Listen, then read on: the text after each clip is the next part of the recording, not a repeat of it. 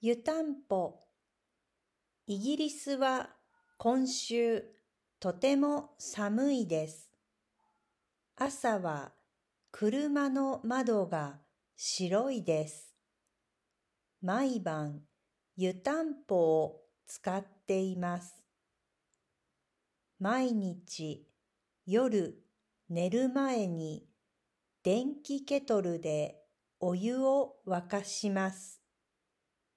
お湯を湯たんぽに入れてベッドに持っていきます。布団の中が暖かくなります。私は湯たんぽが大好きです。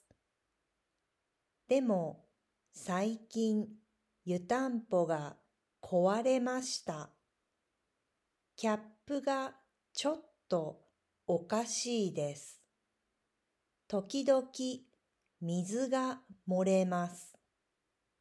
この前朝起きた時に足が冷たかったです。ベッドのシーツが濡れていました。この湯たんぽはもう古いです。新しいのが欲しいです。